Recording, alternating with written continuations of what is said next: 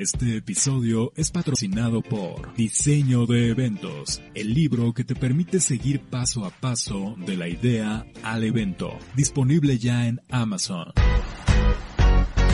Bienvenido, esto es Universo Expositor. Universo Expositor, un espacio dedicado al diseño, producción y realización de eventos corporativos y sociales. Entrevistas con personalidades de la industria de eventos y consejos para convertirte en un super crack de los eventos. Universo Expositor con José Martínez.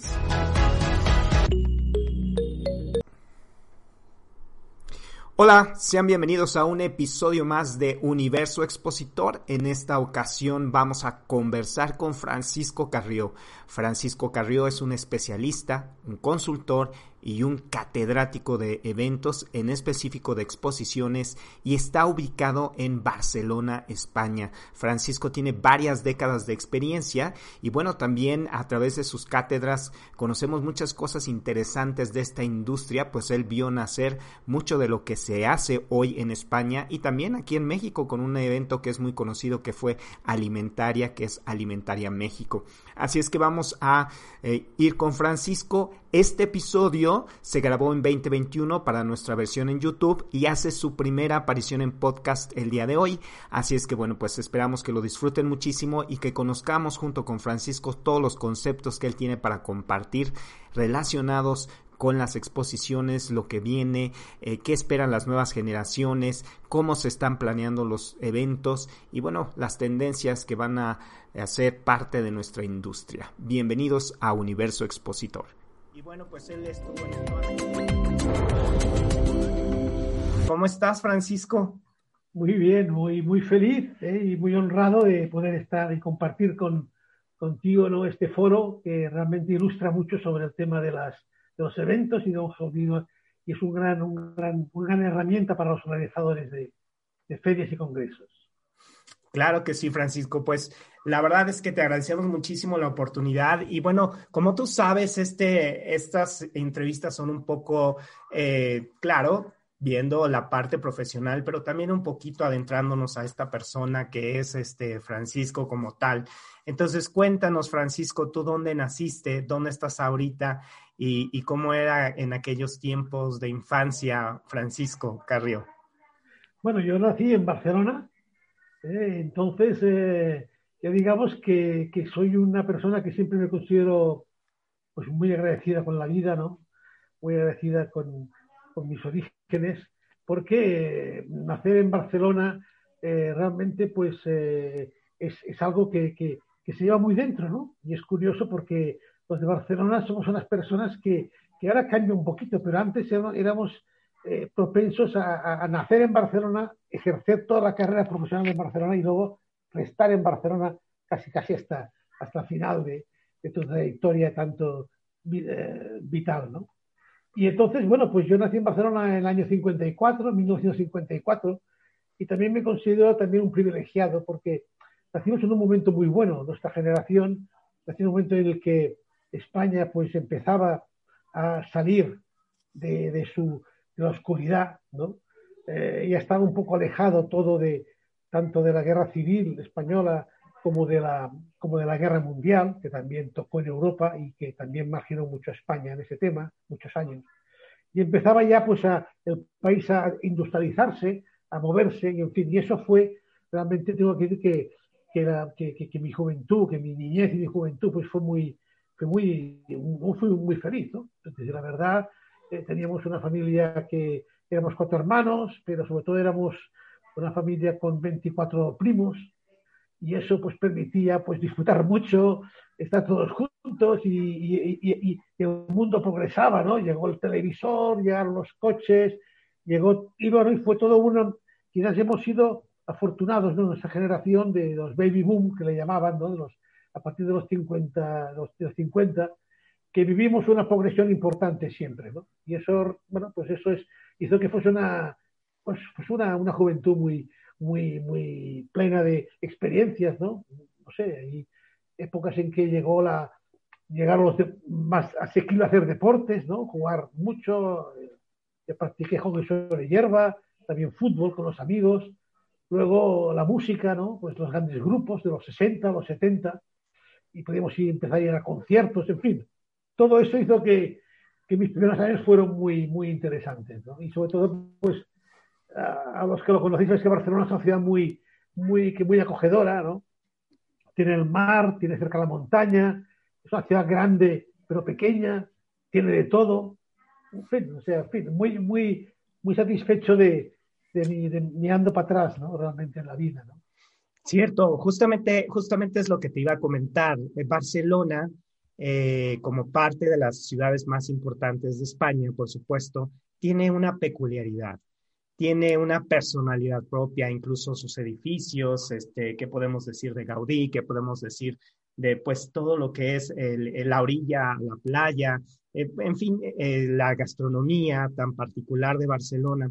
Y esto ha sido un cultivo para gente muy creativa, gente que todo el tiempo está pensando en a veces romper paradigmas, porque siento que Barcelona siempre en España se puede conciliar con aquel que rompe el paradigma en, algunos temas, ¿no? Si no es que en todos, y en un estilo de vida diferente, ¿no? Entonces, tú estando en esta juventud y estando ahí en Barcelona, eh, ¿qué has visto la, también la importancia que tienen las exposiciones en, la ciudad y el recinto ferial tan grande que tienen? ¿Cómo ves, cómo has eh, sentido que este recinto haya impulsado a la ciudad o fue la ciudad la que impulsó al recinto y esto cómo ha impactado en la vida diaria de la gente que vive en Barcelona.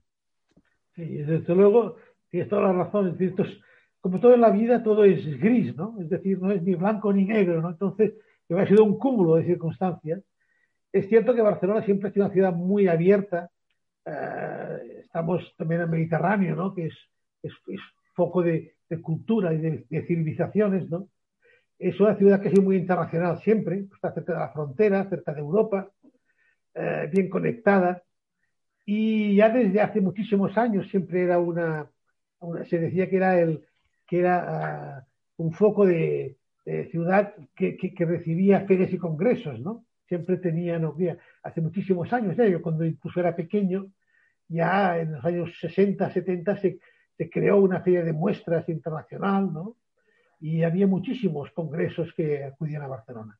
Y yo creo que eso fue lo que hizo, pues, que poco a poco, ¿no? Pues se fue desarrollando tanto una industria ferial, digamos, de servicios potente, como también, pues, que la ciudad fuese acomodándose para acoger más y, a mejores visitantes, ¿no? Y, y, eso, bueno, pues culminó en los años 80-90 eh, con empezar a invertir en un centro ferial importante que complementaba el antiguo que estaba, eh, que sigue todavía activo en Plaza España, más céntrico, uno más alejado del centro, aunque cada vez está más, al final ya está casi empalmado con el centro porque todo, toda la ciudad ha crecido mucho, y mucho más moderno, con, con muchas más instalaciones al día, con mucho más servicios, y realmente pues Barcelona tiene un atractivo que atraía a los organizadores y a la vez el recinto supo adecuarse a ese atractivo para que los organizadores se sintiesen cómodos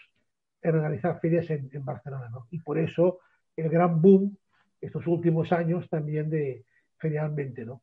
Y como tú decías también, Barcelona siempre ha sido una ciudad muy innovadora, muy, muy receptiva, muy acogedora, y eso también ha permitido que los militantes profesionales e internacionales que viniesen a Barcelona se, sintiesen a gusto y siempre hubiese algún motivo para venir, ¿no? Es decir, eh, aparte del, de participar en el evento, también pues una cena en algún tres estrellas, una visita a un monumento, a, ir a al liceo, etcétera, etcétera, ¿no?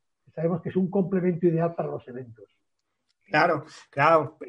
por supuesto que Barcelona, pues cuando los que hemos tenido la oportunidad de visitarla, pues disfrutamos muchísimo no solo el evento al que vamos a, ver, sino también toda la ciudad como tal, ¿no? Entonces creo que esto hace una sede fuerte, una localidad importante y que pues se ha vuelto muy popular para muchos eventos a nivel internacional y también en España.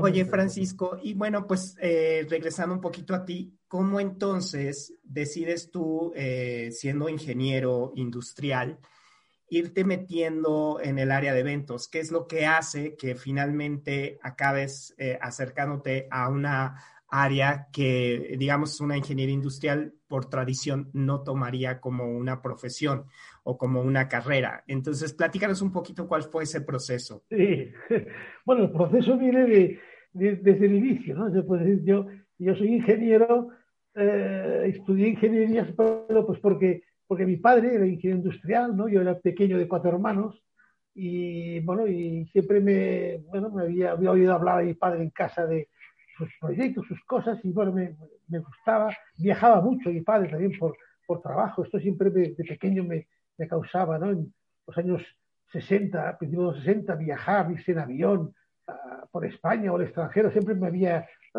atraído, ¿no? Y entonces, bueno, pues como iba bien en matemáticas, ¿no? En las ciencias, bueno, pues, pues elegí al acabar los estudios y dije, bueno, voy a empezar la universidad, voy a meterme ingeniero, ¿no?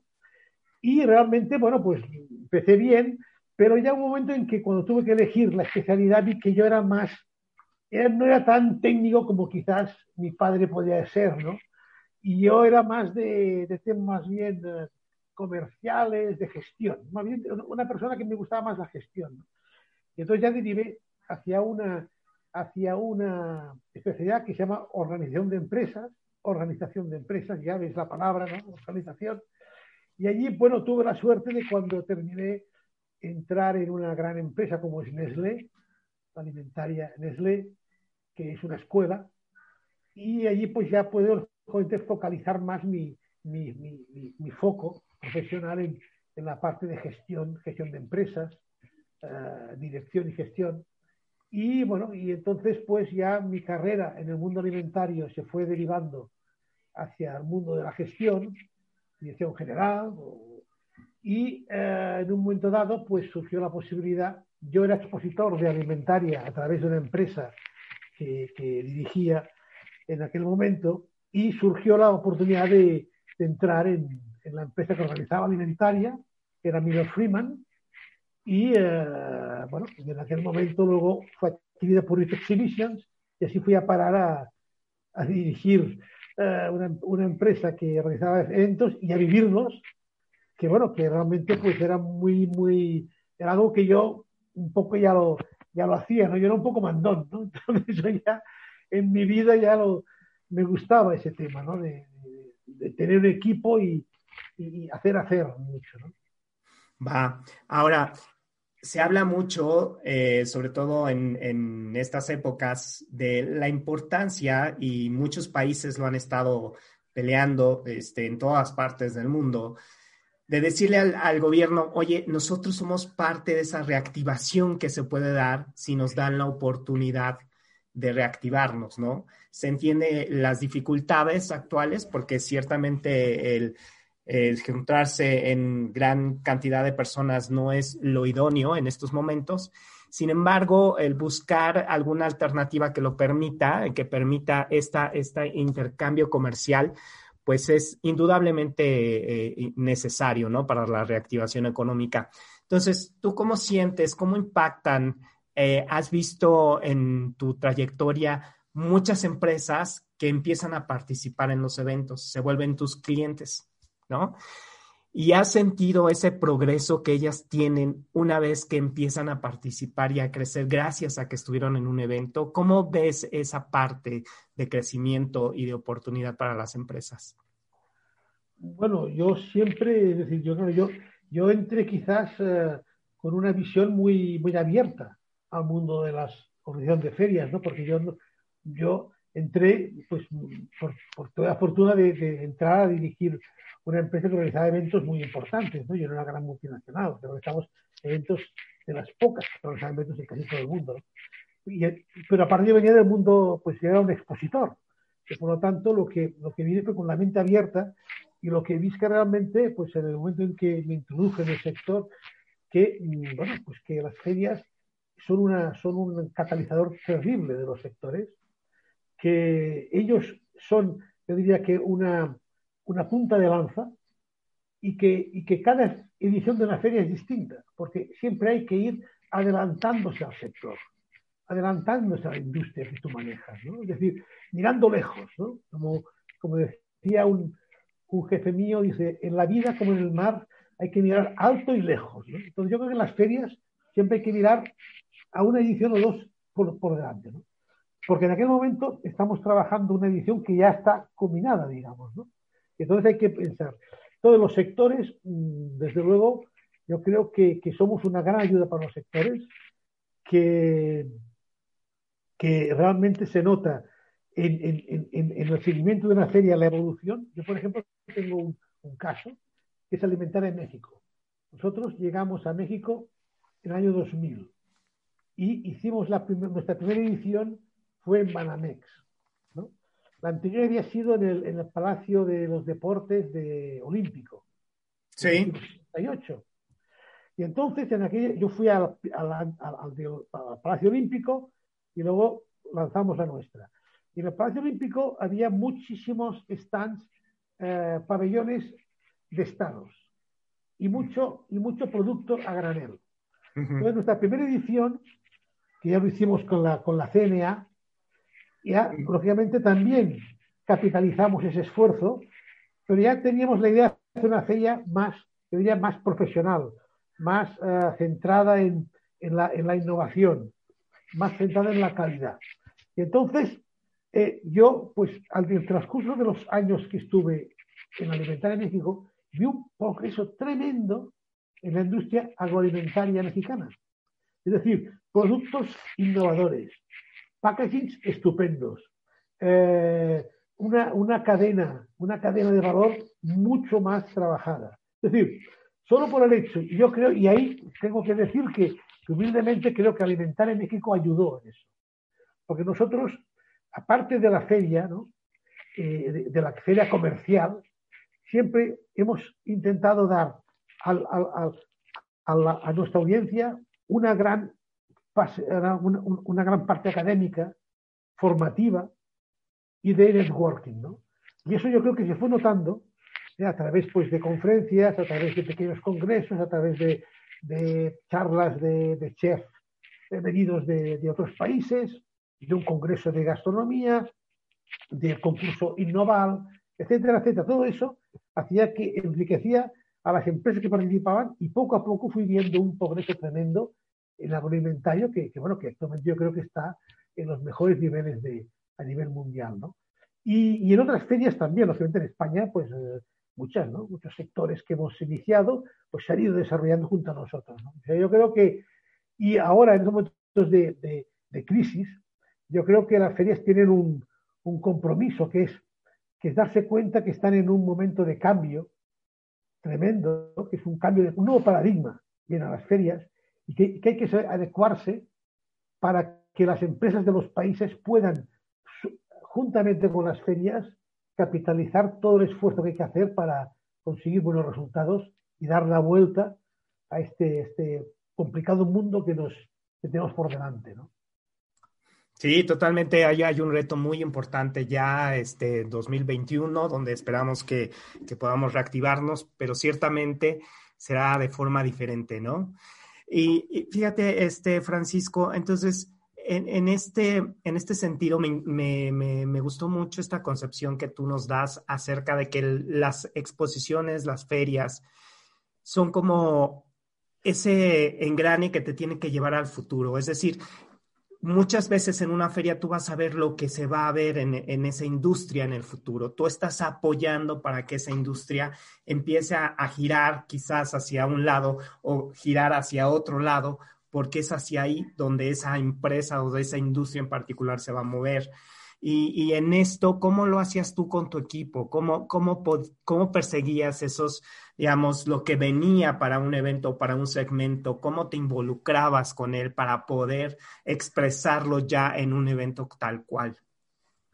Bueno, el, nosotros teníamos siempre una serie como de, de ejes, ¿no? Eh, un, un, eje que teníamos es que la, la feria ha de cubrir tres expectativas para, para nuestros clientes. ¿no? Nuestros clientes son los visitantes y los expositores. Y también son clientes nuestros los medios de comunicación. También lo contaba como clientes, ¿no? Pero vaya, expositores y visitantes. Entonces hay que cubrir tres ejes, tres. El primero es básicamente el eje comercial. El segundo es un eje educativo y el tercero es un eje corporativo. Es decir, un expositor y un visitante van a la feria, por un lado, a comprar o vender, otro lado, a formarse y otro lado, a hacer networking, a hacer comunidad. Entonces hay que trabajar en estos tres ejes e intentar cubrirlos bien. Y luego es muy importante también que, que un organizador de ferias realmente no vende metros cuadrados, vende pasillos llenos de visitantes. Esto es muy importante porque el organizador, eh, es decir, es fácil decir, no vamos a vender metros, no, no, vamos a buscar que estén los pasillos llenos de visitantes y que nuestro expositor tenga la confianza de que el día que se inaugura la feria, los pasillos estarán llenos de visitantes. Entonces, esto ya hemos hecho el trabajo, ¿no? Y parece que hacer una labor tanto comercial en expositores como en visitantes. Hay que invertir tanto en captar visitantes como en captar expositores, ¿no? Entonces, yo creo que por ahí va el primer, el primer, eh, el primer, el primer eje. Entonces, el segundo eje, ¿cuál es? Vivir mucho el sector. Yo siempre he dicho que un director ferial tiene que saber tanto del sector como el director general de una empresa del sector, en alimentación, en packaging, en química, cualquier, cualquier director ferial que, que quiera realmente que su feria tenga éxito, tiene que involucrarse y saber tanto del sector, leer, informarse, ir a simposiums, como un directivo de alto rango del mismo sector. ¿no? Porque además, como tiene la visión de fuera, le permite ver cosas que el de dentro no ve. Y luego, el tercer eje que tenemos en ese aspecto es un comité organizador, normalmente, o asesor, con el que discutir. Y con el que decirnos, oye, pedidnos cosas, dadnos ideas, eh, vamos a, platicar de nosotros, a llevar a consenso hacia dónde tiene que ir la feria la próxima edición. Yo creo que esos son los tres ejes que hay que, hay que mantener. Un equipo muy formado en el sector, eh, un comité asesor y luego sobre todo pensar que hay que satisfacer al visitante y al expositor. Indudablemente eh, que sí, este, yo estoy de acuerdo. Hay, hay ocasiones en las que el director eh, de un evento piensa que es solamente un ente de relaciones públicas y que no necesariamente tiene que estar apasionado por el evento que está haciendo.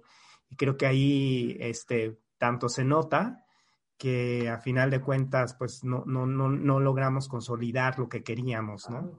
Entonces creo que ahí sí es esto, esto que nos dices de, ¿sabes qué? Vas a estar tú representando, estando con un, con un, eh, con un sector, pues ámalo, entiéndelo, quiérelo y, y apasionate con él para que puedas aportar.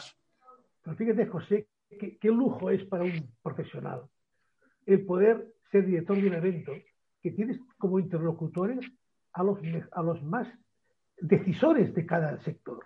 Claro. Es decir, esto es algo que, esto es algo, es que yo, bueno, es que yo estaba, es que disfrutabas, ¿no? Era un comité de estos personajes, son personas importantes que saben, que saben del sector, que después hablar con ellos y tú, pues ahí te has de imbuir, te has de intentar precisamente dar más, más de ti al máximo, porque es que además con ellos después surgir ideas, en fin, yo creo que es, es un tema que es apasionante, ¿no? Ya lo veo, todos los que se, introducen en el sector de eventos eh, realmente eh, quedan, quedan, digamos, eh, impregnados de él, ¿no? Lo vimos otro día con, con Pepe y, y, lo vimos también con Marina, ¿no? Que son personas pues que, el otro día que estuve escuchando sus entrevistas, ¿no? Pues realmente transmitían ese, fervor por el sector de, de organización de, organización eventos. Así es.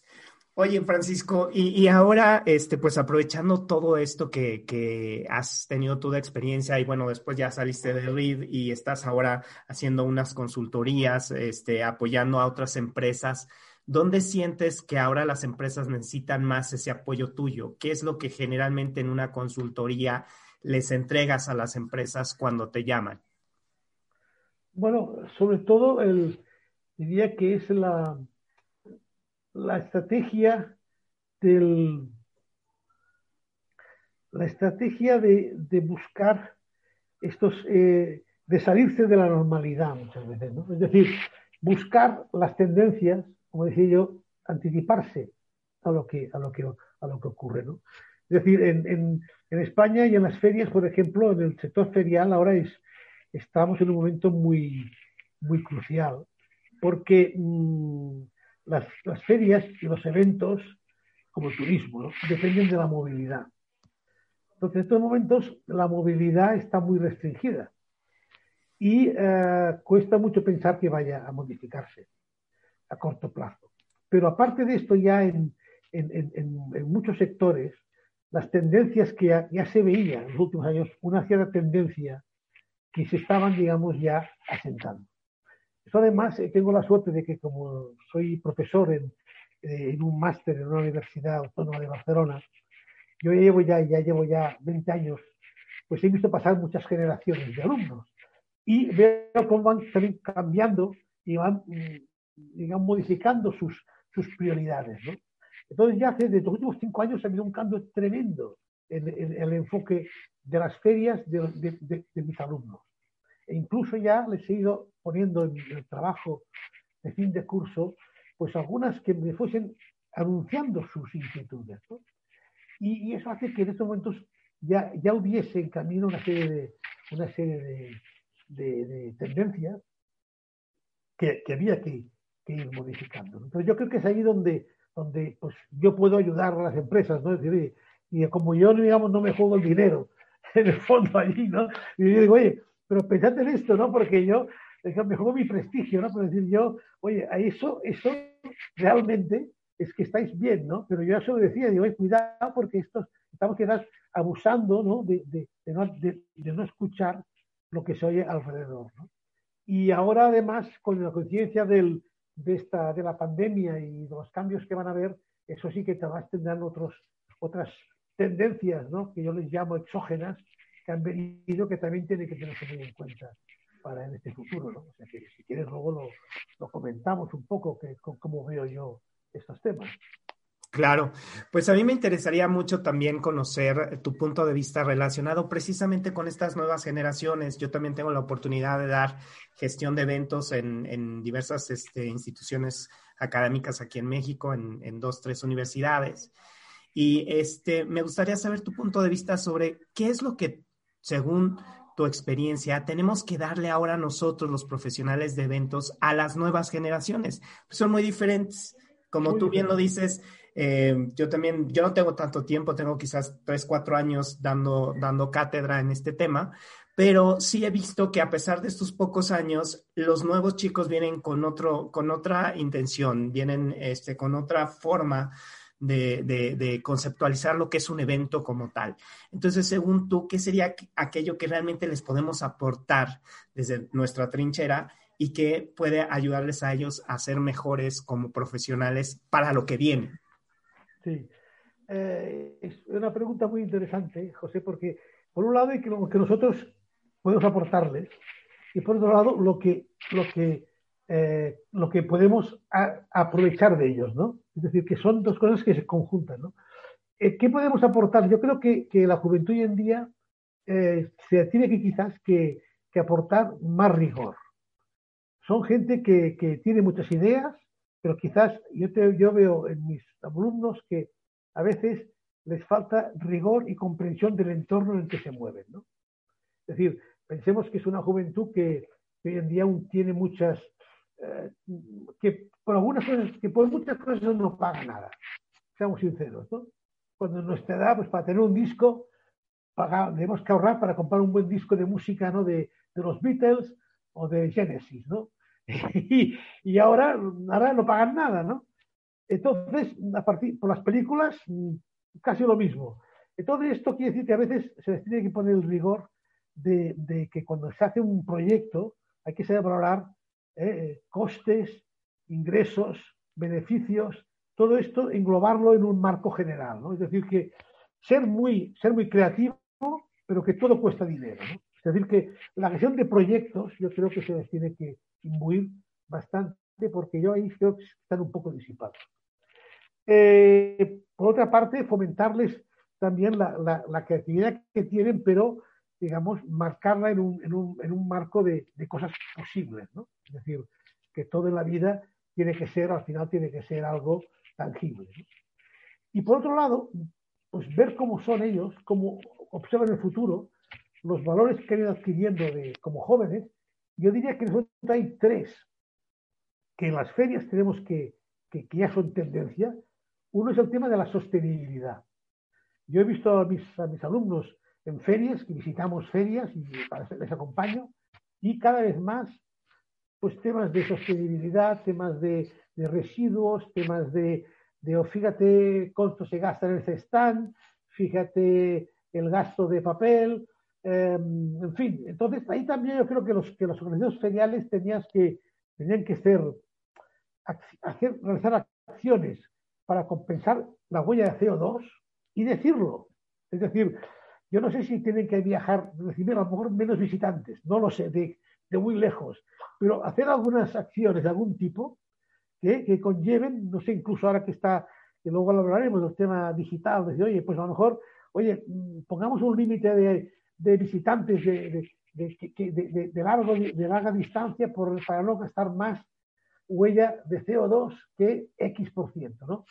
O compensarlo de alguna otra forma, ya que viene gente de, de Estados Unidos a Europa, compensarlo con algún elemento que puedan compensarlo. Y decirlo, comunicarlo, porque la juventud está muy al tanto de esto. Yo creo que esto sería, es un primer punto que, que yo lo, pongo sobre la mesa siempre. El segundo es aprovechar mucho más avances tecnológicos. Es decir, yo veo que cuando voy con mis alumnos a, a ver una feria, pues aún dicen, es que esto, y es verdad, eso no se ha modificado mucho de hace, sigue siendo lo mismo que hace 20 años. Es decir, no no ha tenido un cambio. Hay otros sectores, tú, tú vas ahora por, por, por México de F, ¿no? y que me encanta a mí. Y, y, ves el paisaje de, yo si ahora volviese, que hace años que no voy, el paisaje habría cambiado. Seguro que habría cambiado, porque han cambiado los comercios, ha cambiado el retail, ha cambiado el delivery, ha cambiado muchas cosas, ¿no? En, en las ferias, hasta, hasta año pasado, todo era igual, casi, casi. Habíamos hecho cuatro, cuatro eh, introducciones tecnológicas, el, registro de visitantes, a lo mejor el catálogo, poquitas cosas, ¿no? Pero yo creo que allí hay que darle un peso tecnológico importante, tanto en el tema de conferencias, como en el tema de captación de visitantes, como en el tema de información, como en el tema de formación, ¿no? Y sería, luego ya hay que entrar en detalle, ¿no? Pero eh, un cambio que también yo lo veo y que, y que los alumnos, cuando les pido que me hagan ideas nuevas, apoyan allí, ¿no? Y un tercero, y muy importante también, es el tema de su visión social de las nuevas generaciones. Por ejemplo, hay que favorecer mucho el tema de la presencia de la mujer. Es decir, yo tengo muchas alumnas, porque casi la mayoría de, en los eventos, casi la mayoría de estudiantes son alumnas, ¿no? Y voy con ellas, ¿eh? y con algunos chicos también, con los alumnos, y entonces, bueno, pues a veces, cada vez ven que ya menos, hay menos protagonismo de azafatas, ¿no? que ya está más combinado, ¿no? Eh, los edecanes que vosotros decís, ¿no? llamáis edecanes, ¿no? ya está más, más parejo entre hombres y mujeres.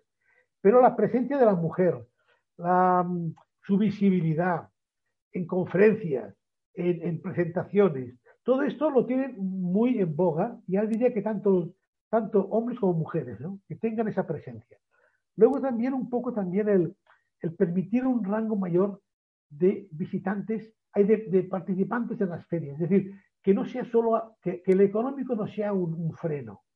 Que, por ejemplo, también puedan asistir y exponer empresas con menor capacidad económica, ¿no? Porque ellos, como están muy involucrados con los startups, también piensan esto, ¿no? Luego también la diversidad de culturas.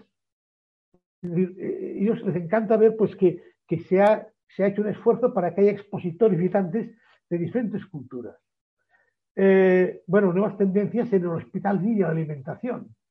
Yo cuando voy con, yo habitualmente acostumbro, siempre acostumbro a pasear por la alimentaria con mis, con mis alumnos, ¿no? Y claro, ahora ya casi todos son healthy y hay muchos veganos. es decir, esto es curioso, pero es verdad, esto es que entonces todas esas cosas se, se, van imbuyendo en uno. Y oye, hay que dedicarse a estos temas, ¿no? Actuar la, actuar la comunicación, hacerla quizás más storytelling, más redes sociales, ¿no? En fin, luego que también crear unas zonas para, para, para comunidades, ¿no? Para hacer más uh, networking informales, ¿no? Y todo eso son conceptos que yo he ido sacando de mis, de mis alumnos, ¿no? Y que son los que, bueno, pongo, pongo en cada, cada año, lógicamente, como una serie, ¿no? Cada año, la sesión del año es distinta al año anterior, ¿no? Y esto lo he ido, digamos, concluyendo y quizás pues para charlar contigo lo he ido concretizando, ¿no? Porque creo que es interesante, ¿no? Este punto de vista, ¿no? Claro, totalmente, totalmente de acuerdo contigo con, eh, con estas tendencias que ciertamente eh, se están viendo y, dices, bueno, y nosotros como industria, ¿qué estamos haciendo para acercarnos cada vez más, no? Y, este, y en este sentido, Francisco... ¿Y tú, y, tú, lo compartes esto? José? Claro, total, sí, sí, eh, yo también lo he sentido. los chicos tienden a tener una pues una, una característica que es esta apertura hacia, este, hacia que no seamos tan gregarios, sino que podamos ser más inclusivos en los eventos. Este, creo que eso es, totalmente evidente. También mucho la crítica a nuestra industria por la parte de, la, de los gastos excesivos a veces que se dan cuando se construye algo que solamente va a durar tres, cuatro, una semana y después todo ese material se desperdicia. Entonces, todo esto sí realmente ha sido uno de los reclamos que más hemos tenido últimamente por parte de los jóvenes, ¿no? Y sobre todo, pues estos nuevos, digamos, yo les llamo nuevos consumidores que eh, adicionalmente al veganismo, a lo mejor son muy fitness, a lo mejor son muy este, Instagram o les gusta sacar fotografía de lo que comen. Y entonces, bueno, ¿dónde estamos involucrándonos nosotros como eventos para que todo eso se pueda ya volver parte de nuestra industria y no como algo ajeno que se está digamos que metiendo sin que nosotros estemos siendo propositivos al respecto. No, no, por ejemplo, pues de pensar, ¿no? En una feria antes tenías un área de descanso, ¿no? Que eran sofás, sillones y, bebidas. A lo mejor ahora tiene que ser eh, deportes, fitness o, o ping-pong, no sé, o billar, ¿no? Luego la, zona de business, el business club que le llamábamos, ¿no? Pues hemos de cambiarlos y ahora el business tiene que ser, yo qué sé, pantallas. Es decir, nos hemos de poner al día, ¿no? Porque yo creo, y, luego, ya digo, ¿eh? y, luego digitalizar más los, todas las gestiones, ¿no? Ponernos al día, ¿no? No, totalmente de acuerdo contigo. Me encanta, me encanta eso porque creo que justamente a través de, del ejercicio académico es que podemos tener estas ideas a, eh, a, partir de nuestros alumnos, ¿no? Oye, Francisco, y para ir un poco cerrando ya este tema, me gustaría que nos compartieras en tu vasta experiencia, eh, tanto académica como profesional y en todo lo que has vivido, ¿cuáles serían las tres enseñanzas más importantes que te ha dejado tu profesión? Creo que en este caso sí podríamos hablar de una vocación, porque realmente te has dedicado a ello y te has enfocado a ello. Entonces, en tu caso, más que una profesión, es una vocación. Entonces, ¿cuáles serían esas tres enseñanzas que te, gustaría compartir con toda la audiencia que más te han impactado en tu vida profesional? Pues, Primero, un, factor humano. Es decir, yo creo que, crear, crear un, equipo a tu lado eh, y tratarlo como, como a ti te gustaría ser tratado, lógicamente, tratarlo como se merece. Eh, buscar siempre a, los mejores que te rodeen, no tener miedo a rodearte de gente que sea mucho mejor en lo suyo que, tú, porque tú al fin y al cabo lo que tienes que hacer es elegir a los mejores para que, para que ellos implementen las ideas que tú puedes tener y sacarlas conjuntamente con ellos. ¿no? Y, eh, y, bueno, y ser justo. Es decir, una vez me acuerdo que, que una, una, una asistente mía me dijo, es que usted, en una acción que hicimos en un momento, en las decisiones que tomé yo, dije, oh, es que usted es muy generoso. Digo, no, yo no quiero ser generoso, yo quiero ser justo. Yo no lo hago desde el punto de vista, yo soy justo. Digo, vamos a ver, yo trato a las personas como quiero, como creo que hay que tratarlas, porque ahí están trabajando para mí o conmigo y estamos haciendo algo en común. Entonces, bueno, o sea, hay, que, hay que cuidarlos, ¿no? Y luego te cuidan ellos y sacan, que trabajan y consiguen resultados, ¿no? Yo creo que eso es muy importante, el, pensar en el equipo, en cuidar mucho a la gente, ser muy respetuoso con, todo el equipo profesional que te rodea es un tema que, que esto yo ya, como decía, yo empecé mi carrera profesional en Nestlé, y Nestlé en aquel momento, en los años 70, era algo, bueno, era, era una escuela, una escuela de, de, de formación para los que allí estuvimos unos años, ¿no? bastantes años. ¿no? Muy bien. Luego, otro, otro, otro sería ser pragmático. Es decir, no, no engañarse, no engañarse en, en las expectativas. ¿no? O sea, yo, por ejemplo, ahora pondría un ejemplo que es un poco duro, pero el año 2021 va a ser muy complicado ferialmente. Muy complicado.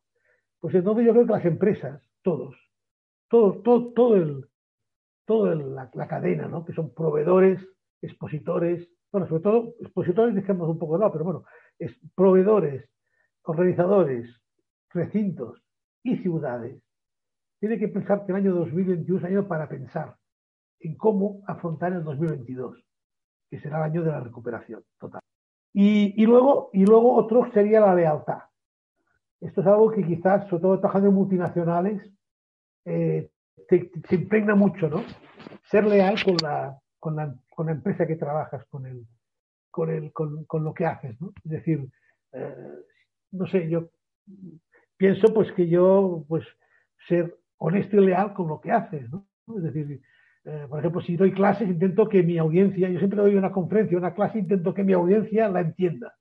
Es decir, eh, y esto es algo que, bueno, pues que, siempre intento ponerme, ¿no? Un poco a, en primer lugar, pensar qué hago yo para que ellos disfruten con la clase, ¿no? O sea, ser leal con ellos, ¿no? Es decir, no, no soltar ahí un discurso, sino, oye, que que les aproveche lo que, lo que estoy haciendo.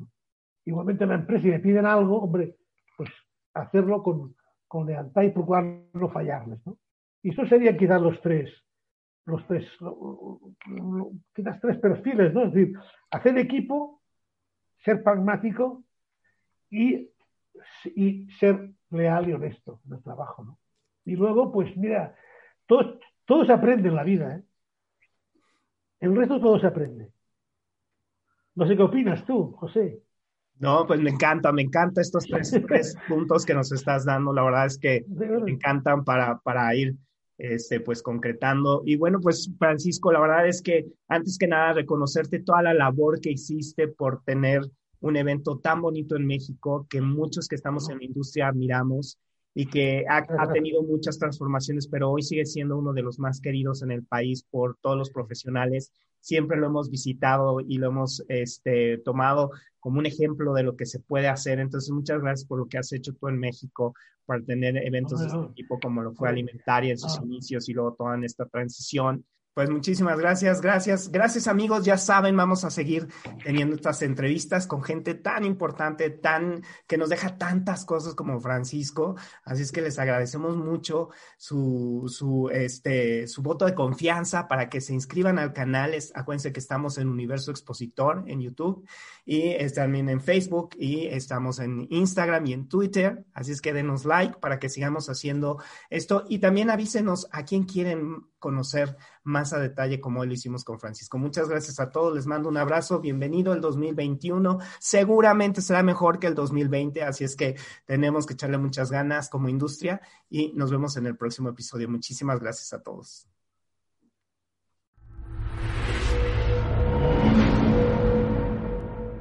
Vamos a seguir teniendo estas entrevistas con gente tan importante, tan que nos deja tantas cosas como Francisco. Así es que les agradecemos mucho su, su, este, su voto de confianza para que se inscriban al canal. Es, acuérdense que estamos en Universo Expositor en YouTube y también en Facebook y estamos en Instagram y en Twitter. Así es que denos like para que sigamos haciendo esto y también avísenos a quién quieren conocer más a detalle como hoy lo hicimos con Francisco. Muchas gracias a todos, les mando un abrazo, bienvenido el 2021, seguramente será mejor que el 2020, así es que tenemos que echarle muchas ganas como industria y nos vemos en el próximo episodio. Muchísimas gracias a todos.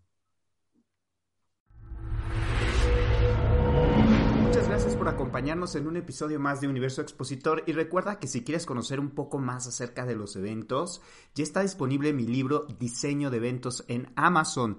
Así es que este, si tienes Amazon Unlimited, lo puedes leer sin costo alguno Te invito a que lo conozcas tanto en las tiendas de Amazon México como de Amazon Estados Unidos. O si no, también tengo libros impresos que me puedes mandar un correo a jose.martinez.j.live.com y nos ponemos de acuerdo para que lo tengas en tus manos.